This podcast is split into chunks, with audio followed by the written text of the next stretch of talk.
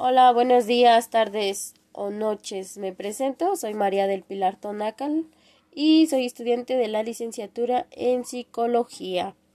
El día de hoy les voy a platicar, bueno, les voy a compartir rápidamente sugerencias acerca de cómo guiar a niños y niñas con autismo.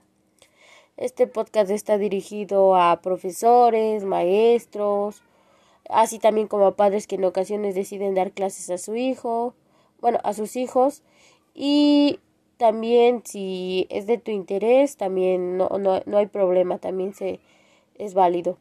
Bueno, como bien se sabe, las personas autistas de alto funcionamiento se ven afectadas principalmente en su lenguaje, es decir, las personas que padecen esto tienen problemas con su lenguaje y se repercute en su comunicación que no puede ser tan eficaz y su, y su socialización menos. Entonces esta, esta característica se, se manifiesta a, a, través de un comportamiento restringido o repetitivo y estereotipado de, de estas personas. Bueno, de acuerdo con sus características, los niños y niñas autistas pueden tener un coeficiente intelectual normal, o superior. Este, por lo cual aquí no existe una gran dificultad para que estas personas o los niños o niñas no puedan aprender. Además de que esto se complementa con una buena memoria, es decir, que su capacidad de almacenamiento es muy buena, además de que pueden generar ciertas habilidades especiales en temas de su interés. Aquí las únicas dificultades que se podrán presentar y a lo largo del proceso que se pueda llevar con cada uno es que como se mencionó al principio tienen dificultad para las relaciones sociales ya sea por su lenguaje o por su limitación para adoptar conductas sociales a, a los contextos, es decir, si están con la familia o en este caso en la escuela. Y así también como su dificultad para comprender las emociones de otros. Esto también es un, un problema para, para poder tener una socialización. Bueno, iniciando así con el objetivo de este podcast, las sugerencias que les serán compartidas son sencillas y fáciles de aplicar en, en un aula de clases. Entre las siguientes se encuentran posicionar una foto del profesor en la puerta del aula o al lado del pizarrón. Esto con el fin de de que el niño o la niña sepa quién es el encargado del grupo. Así ayudará a que el alumno reconozca quién es el que brindará las reglas y normas establecidas, así como también las indicaciones que se darán en clase. Otro punto es generar estrategias y utilizarlas para que se minimice el ruido dentro del salón de clases o en situaciones o periodos críticos de la jornada. Ya ven que cuando acaba, por ejemplo, si la escuela da un horario por clases para español, para matemáticas, entonces en ocasiones los alumnos llegan a cambiar de salón y aquí es cuando se pueden generar estos ruidos que alteren a nuestro alumno con autista. Bueno, nuestro alumno autista. Y siendo así, por lo menos, por ejemplo, un ejemplo podría ser sacarlos unos 10 minutos antes o por fila, ¿no? Por de, de acuerdo a cómo se sienten.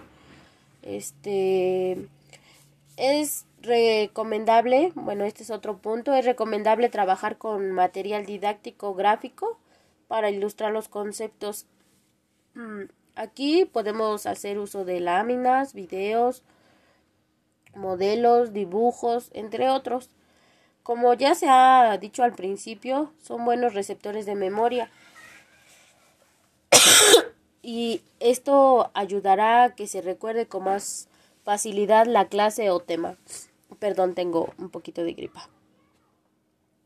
Trabajar con un solo objetivo en cada clase o sesión. Este también es muy importante, ya que para el alumno o alumna reciba reciba muchas instrucciones este a lo largo de cada clase o sesión puede saturarlos y entonces este puede que su su atención se, se vaya por otro lado, pierda la, la le dé la le dé poca importancia, entonces esto es importante, bueno, a excepción de quien ya domine este punto.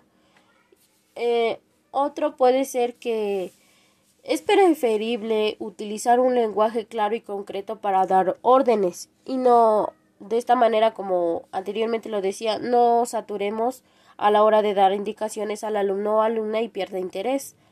Este, mm, el siguiente es generar e intentar un ambiente de trabajo más estructurado y flexible.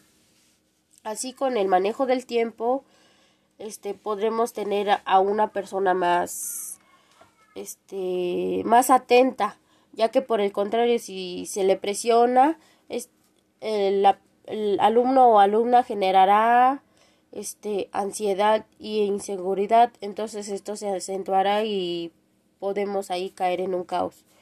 Eh, el siguiente es reforzar y reconocer sus conductas positivas. Esto es importante ya que le estaremos dando al alumno la seguridad para seguir trabajando, es decir, que quiera seguir continuando en clase. Y por último, en en la planeación debemos incluir actividades donde el niño o niña puedan participar de manera verbal, aún en lo más mínimo, ya que como recordemos, este, desde un principio se les menciona que tienen problemas para del lenguaje, es decir, para tener una comunicación eficaz con, con, las, con las personas. Y pues eso es todo. Eh, para recordar estas sugerencias ayudarán a dar una guía más precisa para dar clases a un niño o niña con autismo, siempre manejando de la manera más segura, eficaz y ordenada para que el aprendizaje del alumno y su bienestar como persona este, sean buenos, además de poder compartir tiempo con ellos, que es prácticamente una experiencia este, que a lo mejor en como como docente y más que nada como profesional no, nos ayudarán igual a, poder este, tratar un poquito más este, nosotros adaptarnos a, a, su forma de aprender de estas personas con, bueno, de estos niños o niñas que, que tienen autismo y por otro lado también les podemos ayudar a que mejoren en sus habilidades sociales y no se sientan no se sientan excluidos, sino incluidos en el salón o escuela a la que pertenezcan y además en cualquier otro lugar. Por último, les quiero mencionar que estas sugerencias han sido tomadas del libro Manual de Estrategias Pedagógicas para atender a las necesidades educativas especiales en educación regular. Gracias.